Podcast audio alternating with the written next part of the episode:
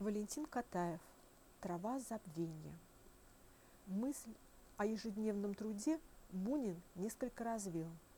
Писать стихи надо каждый день, подобно тому, как скрипач или пианист непременно должен каждый день без пропусков по несколько часов играть на своем инструменте.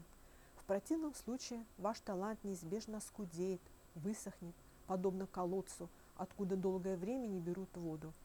А о чем писать? О чем угодно.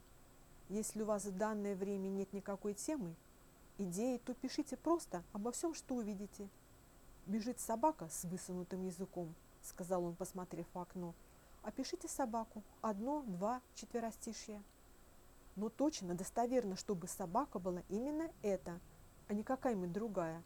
Опишите дерево, море, скамейку. Найдите для них единственное верное определение – Опишите звук гравия под сандальями девочки, бегущей к морю с полотенцем на плече и плавательными пузырями в руках.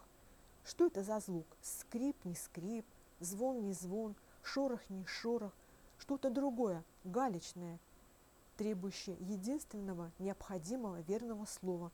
Например, опишите полувьющийся куст этих красных цветов, которые тянутся через балюстраду, хотят заглянуть в комнату, посмотреть через стеклянную дверь, что мы с вами тут делаем.